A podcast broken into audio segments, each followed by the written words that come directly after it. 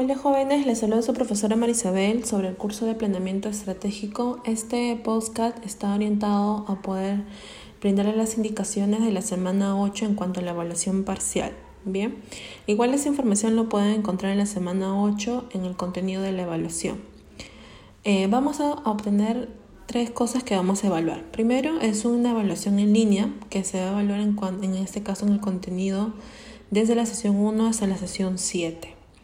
El plazo son de 60 eh, minutos para realizar la evaluación y obviamente en el horario que vamos a indicar en la videoconferencia. La nota obtenida será considerada en ese caso que vale el 40%. El segundo punto que vamos a evaluar es eh, que equivale al 30% de la nota, es presentar el informe con los ítems desde el número 1 hasta el ítem número 4. La estructura está en, el, en la tercera página del PPT. Bien, les he colocado ahí eh, de manera adicional el punto 9 y el punto 10 porque son elementos que van a tener que ir construyendo y obviamente ir trabajando progresivamente hasta el informe final.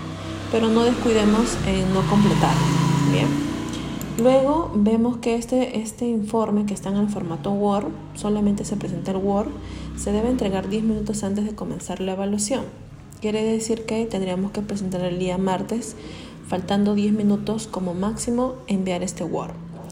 Eh, todos los participantes deben participar, en este caso deben hacer el adjuntar el porcentaje de la participación de los integrantes, entendiendo que todos van a trabajar por igual. En caso que no, colocan cero.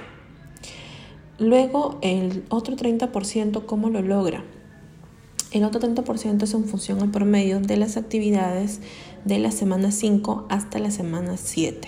Bien, entonces todo lo que han ido trabajando, inclusive hasta esta semana, son los considerados el otro 30% de la nota. Entonces repito, 30% promedio de las actividades de la semana 5 a la semana 7, el 30% de la nota en función al informe, del punto 1 al punto 4 solamente se le está pidiendo Word, bien.